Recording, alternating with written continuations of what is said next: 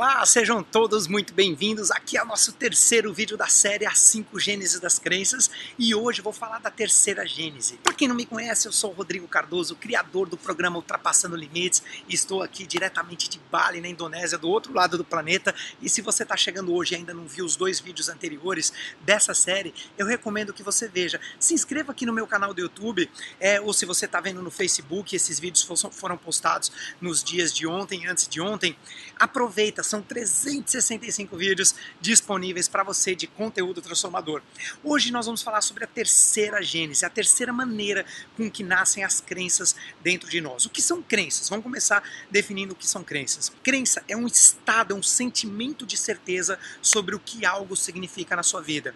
E você concorda comigo que pessoas com crenças diferentes terão resultados diferentes em suas vidas? Pois é, a terceira gênese da crença é muito interessante porque ela é o conhecimento.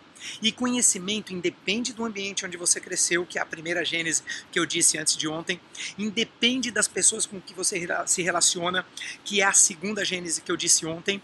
Conhecimento você escolhe. Você escolhe o curso que você quer fazer, você escolhe assistir um vídeo como esse. Você escolhe os livros que você quer ler. Eu sempre recomendo nos meus treinamentos, no meu curso, no Ultrapassando Limites, o L4, Ultrapassando Limites em quatro semanas, transforme a sua vida e elimine seus medos. Eu sempre recomendo a leitura. Leitura é uma maneira de você adquirir conhecimento, é uma maneira é, que não é cara, é uma maneira que transforma. E como é que eu sei disso? Me pergunta como é que eu sei? Porque eu fiz isso na minha vida. Eu faço isso na minha vida. Eu não gostava de ler até o momento que eu criei esse hábito com disciplina, 15 minutos por dia equivale a 360, é, é, é, nos 365 dias do ano, vai fazer uma diferença enorme, porque olha, 15 minutos por dia equivale a 7 horas e meia no final do mês. 7 horas e meia, você que está me assistindo, vai ler no mínimo um a dois livros todos os meses. Isso equivale no final de 365 dias de um ano, de, dois a, de 12 a 24 livros no ano. Você sabia que a média do brasileiro é meio livro por ano?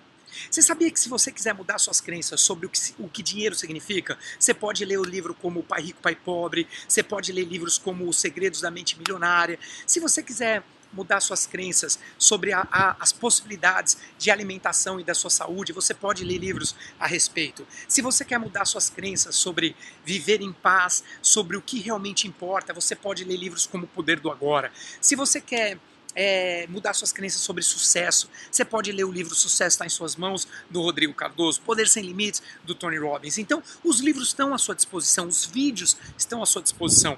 Eu quero parabenizar você que está me acompanhando aqui no canal do YouTube, que busca cada vez mais conhecimento.